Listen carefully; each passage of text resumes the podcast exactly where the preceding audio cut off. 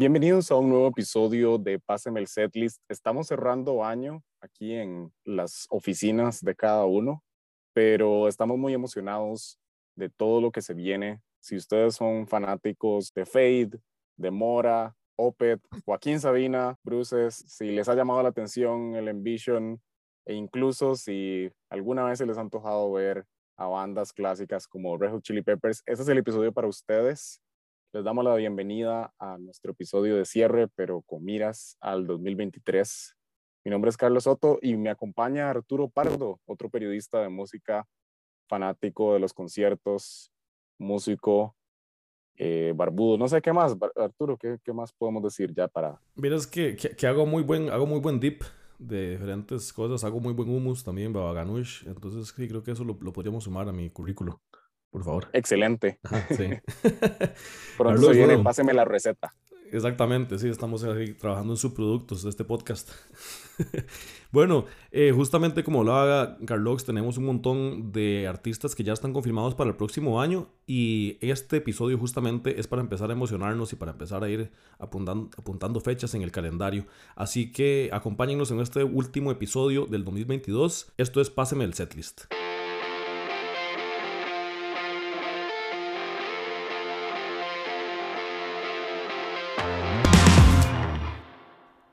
Bueno, haciéndole números al 2023, en este momento tenemos por lo menos 15 conciertos de los que si no vamos a conversar mucho, vamos por lo menos a mencionar.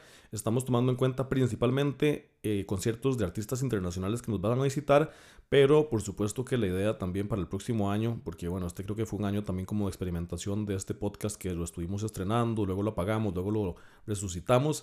Creo que para el próximo año igual también la idea es hablar también más sobre eh, conciertos de artistas locales, entonces eso va a estar en nuestro radar. Pero bueno, en este resumen de lo que está confirmado para el próximo año por la naturaleza de conciertos, es principalmente de artistas extranjeros.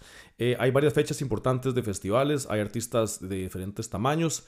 Eh, Carlos, ¿con qué, ¿con qué te gustaría que empecemos para, para este episodio? Bueno, mencionaste los festivales y me emociona muchísimo que vuelven dos como Caricaco y como Envision, que siempre son oportunidades particulares, digamos, para ver artistas en, en un contexto más, más de playa y todo.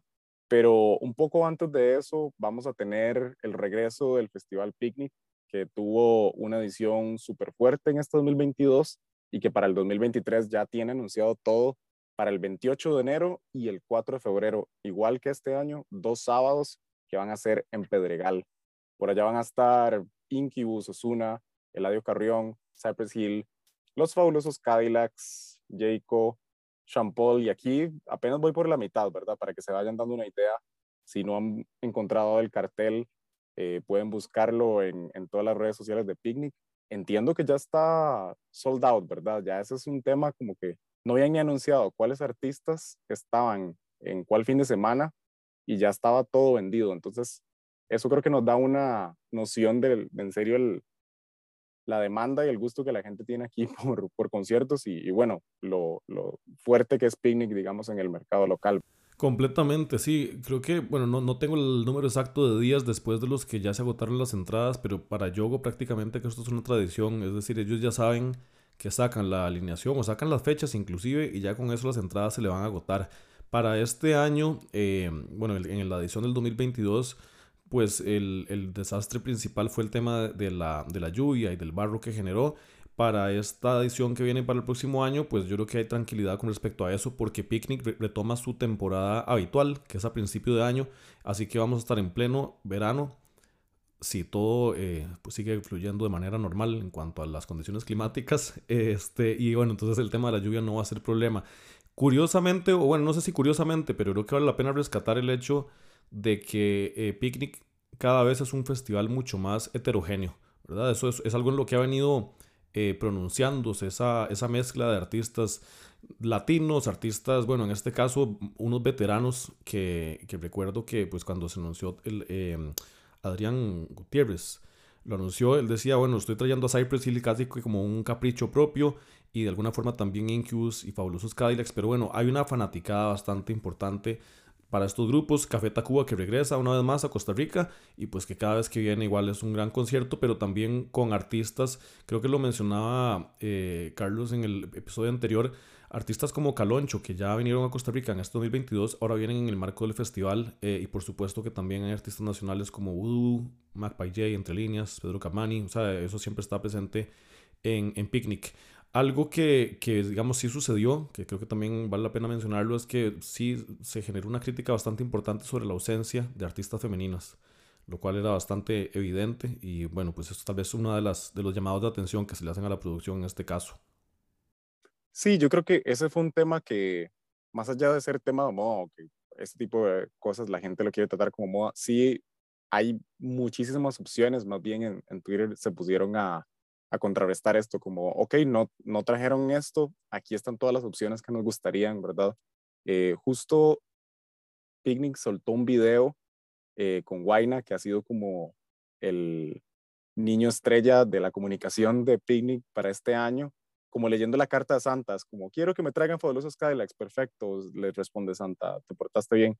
Eh, y todavía en ese post mucha gente estaba pues reclamando el asunto de, de la inclusión femenina que eh, esperamos que sea pues enmendado en otros años posibles eh, potenciales porque es bastante fácil de lograr digamos con las opciones que, que ha proveído la gente porque han dicho de todo tipo. Em, a mí me llama mucho la atención eh, ahora que hablabas, Arturo, de la variedad de generaciones y, y, de oferta cultural que vamos a tener en términos de conciertos. Y estoy viendo aquí en la lista que el que sigue es Geoff Tate, que yo no sabía que, que venía, que es ex cantante de Queensrÿche y que viene a interpretar material de, de, su ex banda, ¿verdad? Como que eso es una, una cita interesante para, para la gente que le tiene cariño a ese tipo de bandas y que de pronto, y no lo va a escuchar con la banda entera, pero lo va a escuchar con, de una voz original. Claro, completamente, ¿verdad? Ya pasando este segundo concierto, ese, eh, el concierto de Geoff Tate va a ser el primero de febrero. Eh, si no me equivoco, es en Peppers. Y bueno, como estabas diciendo, viene justamente a interpretar. Es muy curioso porque además también creo que pocas veces se ve que un concierto se interpreta en dos álbumes enteros. En este caso va a ser el Rage for Order, que es un álbum de 1986, y también el Empire, que es del año 90. Y ahí vienen éxitos de Queensryche como Silent Lucidity, por ejemplo. Entonces son como dos álbumes icónicos con una, ¿verdad? Con, la voz original. Eh, Queensryche no ha venido a Costa Rica, entonces creo que también es una muy buena ocasión para ver este, a este artista. Y en febrero tenemos a otra banda también afín, que, de mis agrupaciones favoritas, que me emociona un montón, Opeth. Va a estar el 18 de febrero también en Peppers. Este es una, un concierto de reposición prácticamente, porque iban a estar acá en el 2021 eh, presentando su disco en Cauda Venenum. Y bueno, pues por razones obvias se canceló el concierto. Bueno, no sé si no son tan obvias. Hubo una pandemia en estos últimos años lo que impidió que el, que el, que el artista pudiera venir aquí en el 2021. Entonces es una gran oportunidad para volver a ver a Opeth, que había estado en el país en el 2017. Sí, a mí también es de mis bandas favoritas. O sea, si, si yo le dijera en realidad el tiempo que he pasado de mi vida escuchando esta banda, pues eh, los que me han escuchado hablar de Bad Bunny tal vez se sorprendan, pero sí, definitivamente tenemos eso en común. La última vez que vinieron fue en el 2017, yo estuve por ahí, fue un gran setlist eh, bastante diferente al de la primera ocasión, entonces más bien mucha gente quedó como con esa espirita, pero ahora están repitiendo otros, otros fan favorites, por así decirlo, y van a traer este nuevo álbum que grabaron dos versiones, ¿verdad? Una en inglés, otra en, en sueco, porque son suecos en, en, su mayoría o el origen de la banda de allá. Y, y, eso me tiene muy intrigado. Me gustaría que cantaran las versiones en sueco personalmente. ¿En serio? Entonces, sí, sí, me, me parecería fascinante porque de cuándo más voy a escuchar eso en vivo. Entonces, de vamos, a ver, echar la moneda al aire y, y ver cómo nos va en ese concierto que, que espero que estemos por ahí, usted y yo, de la mano cantando Ghost of Perdition, Arturo. Por supuesto, no, en serio, más bien me alegro mucho porque Originalmente ya yo tenía una, un bueno, viaje a Chiripó que iba a calzar con esa fecha y al final se cambió afortunadamente. Yo dije, uy, qué bien, voy a poder ir, ir al, concierto. Entonces estoy muy feliz por eso. No, que tenemos otro concierto para ese mismo fin de semana, al cual, del cual mencionar por acá. Es, es un artista español de pop punk que se llama Depresión Sonora es un artista, digamos, como tal vez con una proyección menor a los otros que hemos mencionado hasta ahora, y va a estar en Amon Solar, que Amon Solar también se está reactivando, si no me equivoco, ¿verdad? Es decir, había estado inactivo durante un buen rato, bueno, ya vemos, creo que en estos fines de semana han habido algunas actividades y este concierto de Depresión Sonora desde España va a ser el 19 de febrero. Sí, muy bueno que estén volviendo a activar el espacio. Siento que se volvió como ese tipo de lugar en el que podemos ver shows más pequeños, ¿verdad? Ahora hablábamos, por ejemplo, de un caloncho, hemos hablado también por encima un poco de artistas como Alex Ferreira, que hemos visto en, contextos más, más de bar pequeño. Amon Solar vuelve para darle casa a eso, así que muy emocionante. Y hablando de esos regresos eh, particulares, está Joaquín Sabina el 25 de febrero, una semana después, en el Estadio Nacional. Ahí mismo tuve la oportunidad yo de verlo, también en el 2007, igual que Open. Vean qué año más interesante. En el 2017, más bien.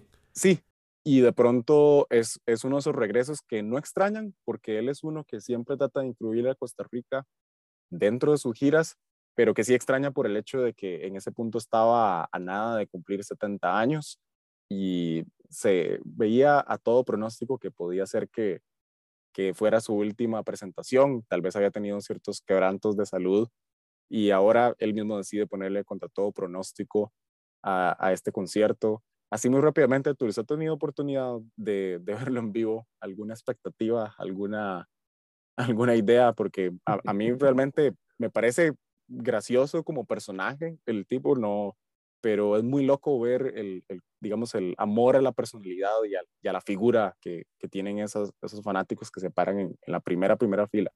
Sí, bueno, a los fanáticos no los pude ver, pero yo también fui a ese concierto en el Estadio Nacional en el 2017. Fue la, primera vez que vi a Joaquín Sabina y vieres que es un artista. Voy a contar una anécdota que, que tal vez no... Bueno, no, sigue en el caso. O sea, mi primera novia me terminó para ir a un concierto de Joaquín Sabina con su exnovio.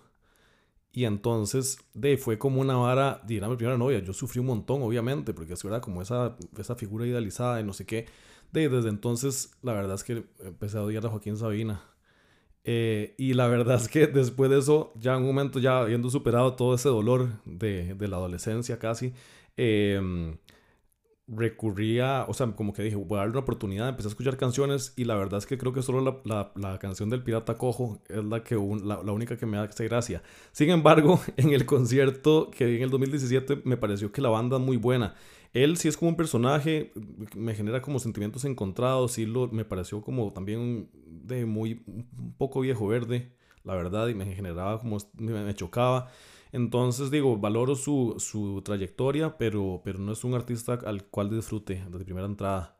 Sí, yo estoy muy de acuerdo, es un personaje que, que cuesta mucho a veces eh, digerir, sobre todo en este año 2022 de nuestro señor Michael Ackerfeld, ¿verdad? es como complicadito eh, y personalmente tampoco la música soy, soy muy fanático, pero bueno, para gustos, colores y conciertos. Hablando de estos otros shows más de bar, de sorpresas, digamos, que nos trae eh, la producción nacional, viene Bruces con su gira Monstruos. Esta es una cantante mexicana que ha tenido, ¿verdad?, nominaciones a Latin Grammy como álbum pop rock, mejor canción pop rock. Eh, es la primera vez que se presenta en Costa Rica, según entiendo, y, y ahí pues está causando expectativa con, con, el tema también. Me alegra de nuevo mucho que estén pasando esto. Y luego volviendo un poco al metal, ¿verdad? Está Solo the Song, que e, esa no la conozco muy bien. Sí, en realidad yo la, la, referencia que tengo, es un, es un grupo que está viene, viene a presentar su disco Moonflowers, es una banda de Finlandia que toca death metal, eh, yo tampoco tengo tanto conocimiento como para conversar sobre ellas. Pero bueno, en fin, en el calendario de los conciertos de metal del primer semestre del próximo año, pongan ahí Swallow the Sun, que viene el 28 de febrero.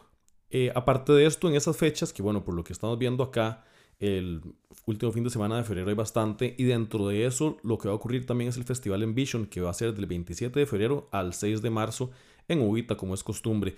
Yo no pude encontrar la, no, pude encontrar la información de quiénes van a estar tocando. Normalmente, pues hay bandas nacionales invitadas, pero muchos artistas vienen del extranjero.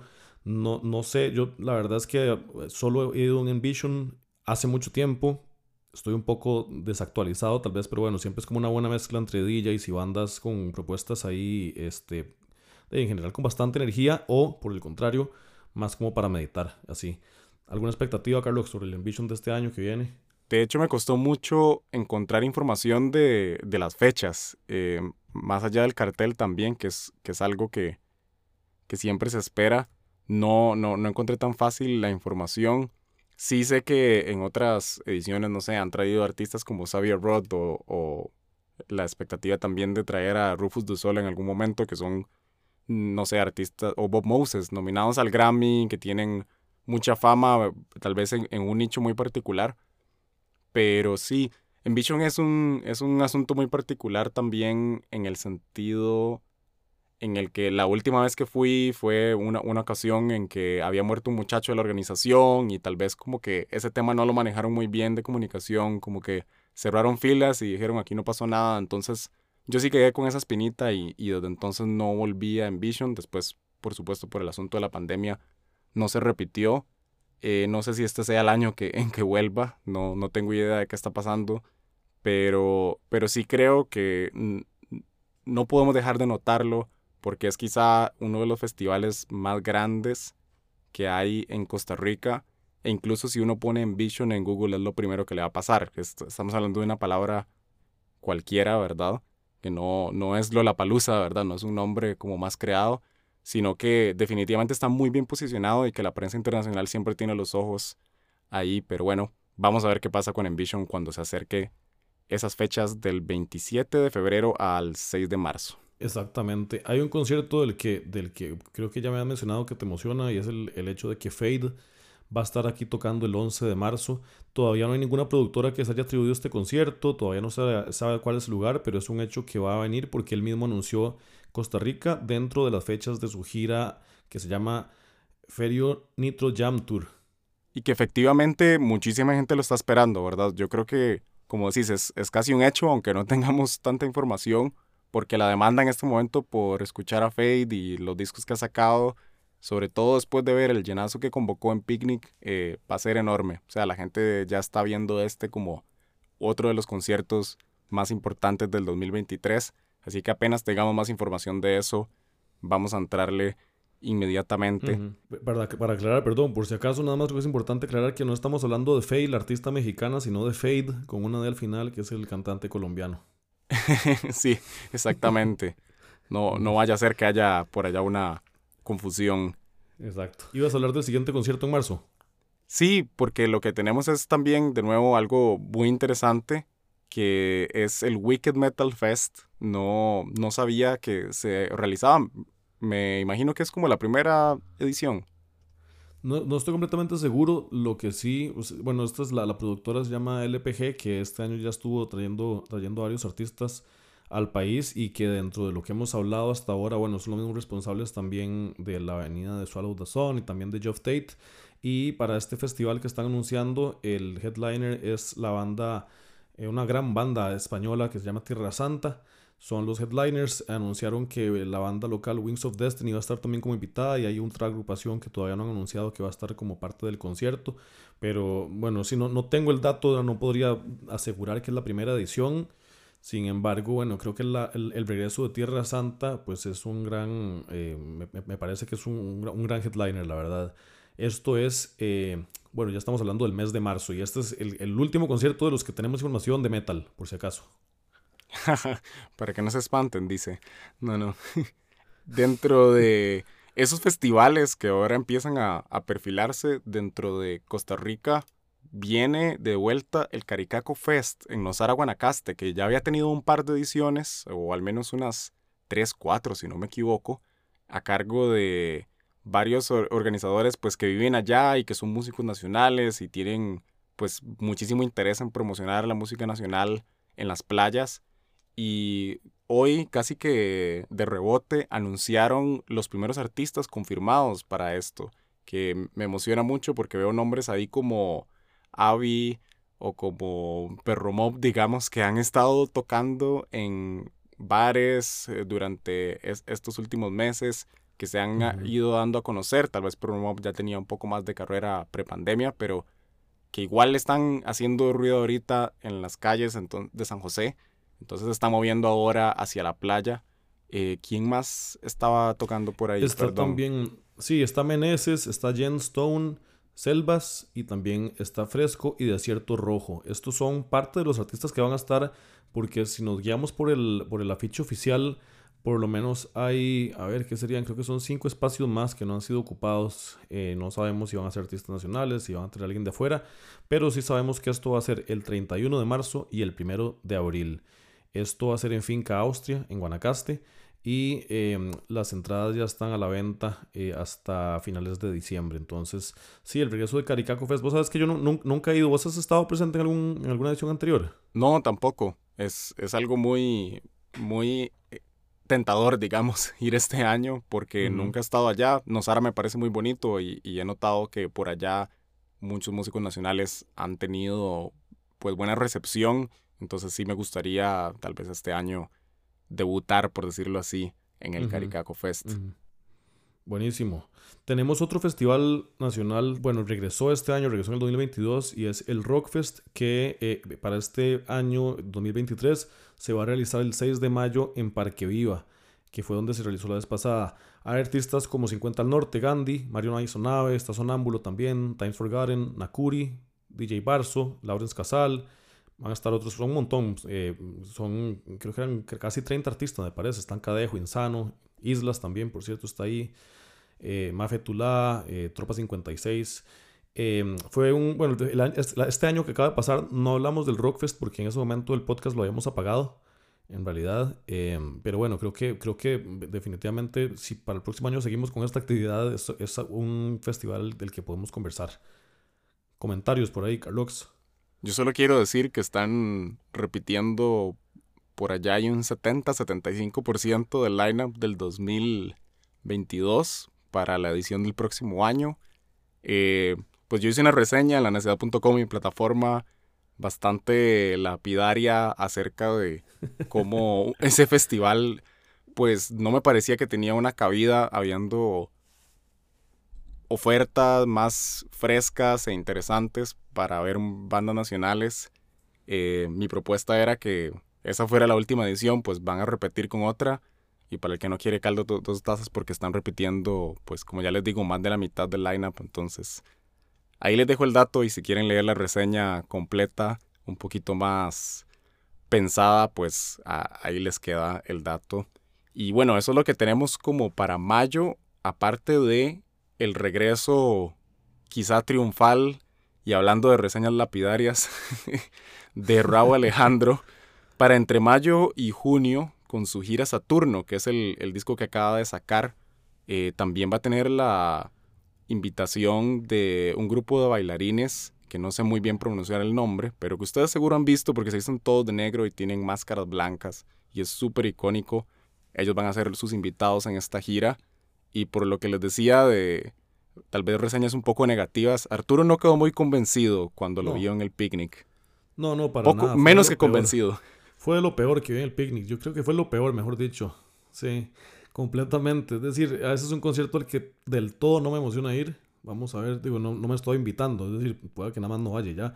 Pero, pero sí, sí recuerdo, e inclusive la verdad es que no, a ver, no, fui el único, digamos, hablando con personas que sí, que sí tenían expectativas sobre el concierto, sí recuerdo que lo criticaron bastante porque en realidad como show era un poco pobre, la verdad.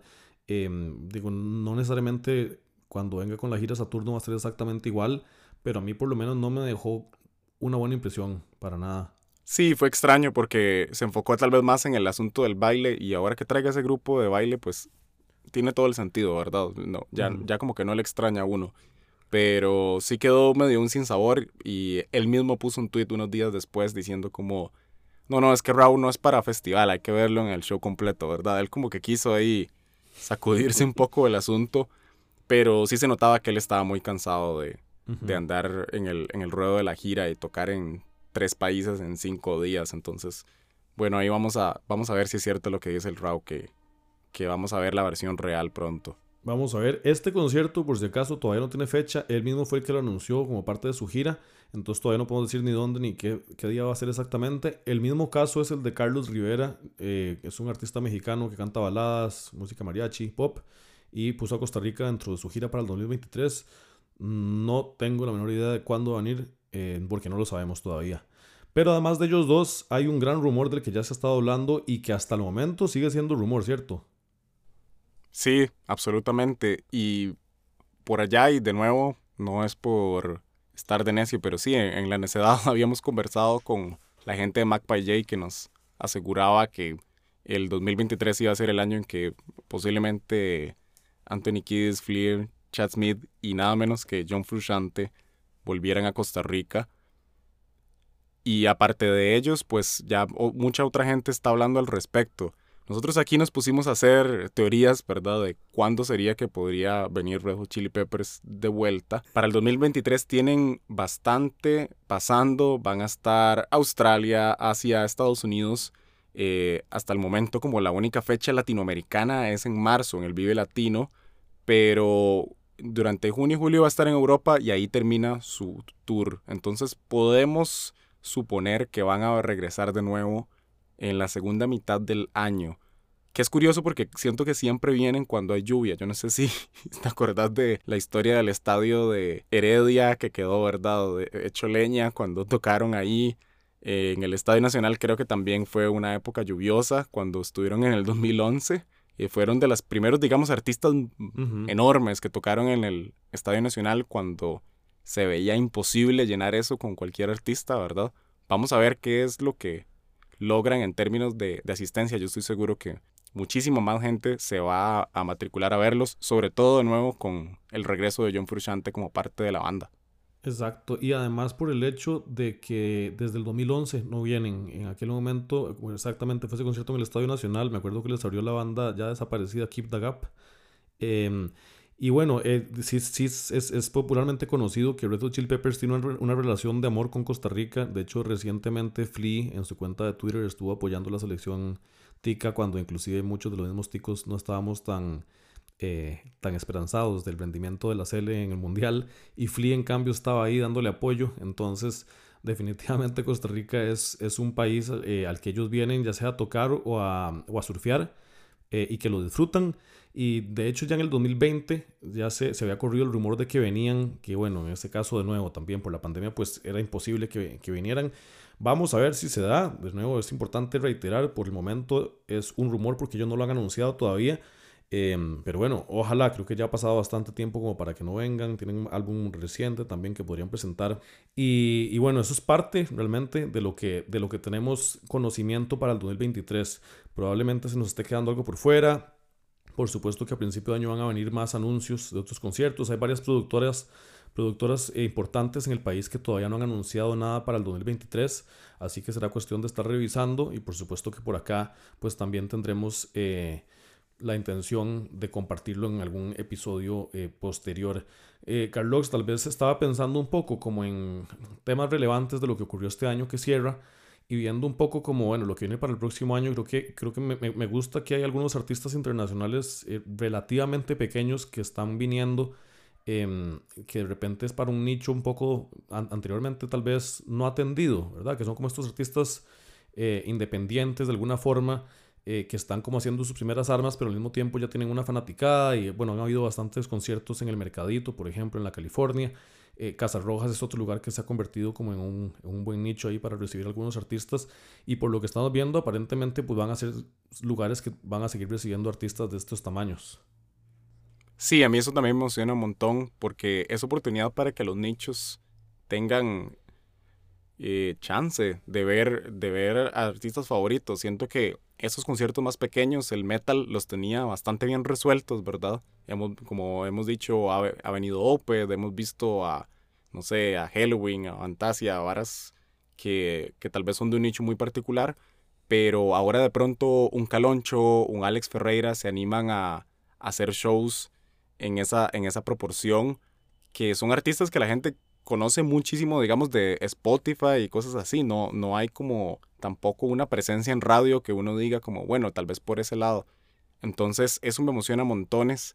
Y otra cosa que, que me gusta es esa misma oportunidad de ir conectando con, con gente gracias a los conciertos, porque eh, de pronto se vuelve una actividad social, ¿verdad? En la que empezamos a volver a ver a gente que no nos habíamos topado mucho tiempo y, y se vuelve una, una bonita excusa para reunirnos.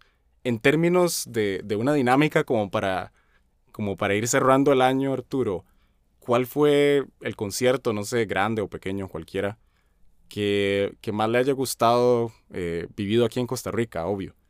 Sí, eh, estaba, estaba pensando como que suponía que tal vez íbamos a hablar de eso.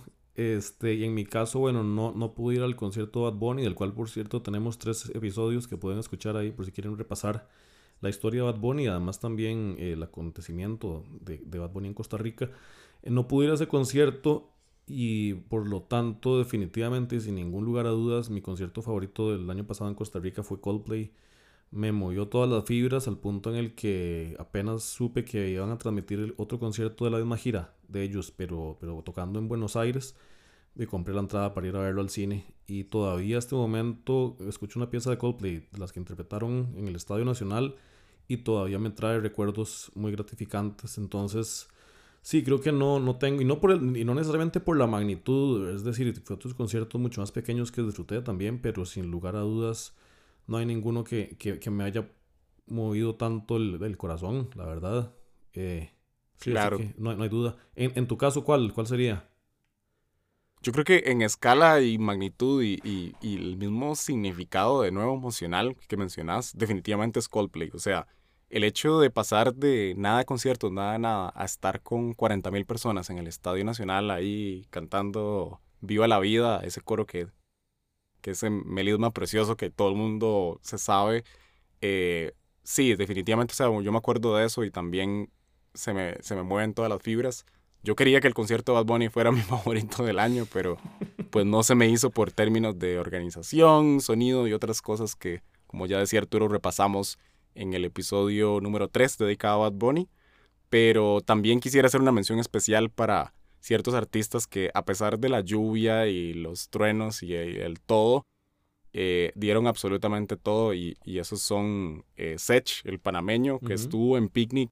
Definitivamente, o sea, no, no lo pondría a la par de, de Coldplay por miles de razones, empezando porque era un festival, pero en términos sí de montaje es, eh, es espectacular, o sea, nada más una banda tallada, muy buena, un, un cantante que lo dio todo aquí en, Costa Rica y eh, incluido el DJ, digamos, como para que no te perdas y tengas la referencia a las canciones originales, pues perfecto.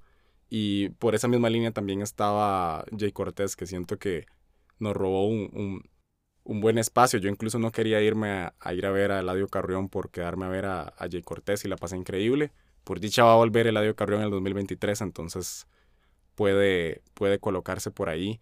y, y, nada, siento que fue un año bastante fructífero para, de nuevo, el nicho más reggaetón y un montón de artistas, ¿verdad?, que suenan en radio. Esperemos que el próximo año haya, haya otro balance y estos artistas más grandotes, pues, vengan y tal, pero que, como decís, haya, haya una variedad ahí para cosas más de nicho, cosas diferentes, eh, artistas muy accesibles, digamos, para, para la gente, que no sea una, una entrada de 100 mil colones para estar en primera fila, sino ojalá 15 mil o algo así en lo que puedas estar más cerca. Eh, los festivales pues son otra historia, pero sí, me emociona mucho en realidad ver que ya se está armando el calendario y tenemos casi que la mitad del año, entre comillas, resuelta, ¿verdad? En términos de conciertos. Sí, hay mucho, hay mucho por escuchar el próximo año en vivo. Yo tengo el sueño, la verdad, dentro de lo que he pensado que es factible, o esperaría que Natalia Lafourcade vuelva por acá a presentar su último disco, eh, que siempre es súper bien recibida y bueno, ojalá que el próximo año se dé.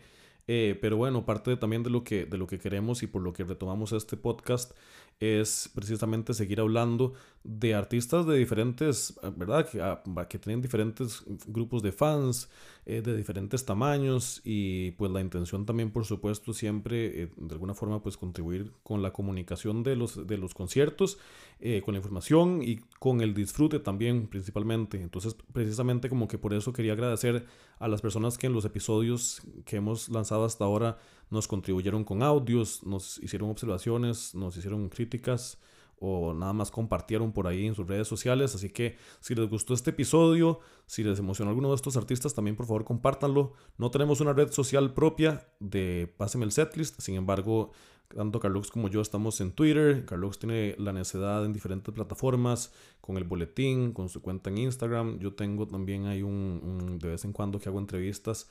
Entonces, bueno, si algo de esto les funciona para hablar sobre conciertos, para generar conversación, pues bienvenido sea y de nuevo muchísimas gracias a quienes nos escucharon en este año. Sí, de veras estamos muy agradecidos, especialmente con esas personas que, como decía Arturo, nos enviaron audios, nos hablaron, eh, quisieron comentarnos o nos dijeron, hey, a mí me hubiera gustado estar ahí sentado con ustedes hablando. Bueno, eso es para todos ustedes. Estamos muy contentos de, poder retomar y de que la agenda de conciertos esté súper llena. Eh, con el corazón lleno nos despedimos entonces. Muchísimas gracias por escucharme. Escucharnos, más bien, perdón. Mi nombre es Carlos Soto. Mi nombre es Arturo Pardo y esto fue un episodio más del podcast Páseme el Setlist. Nos vemos el próximo año.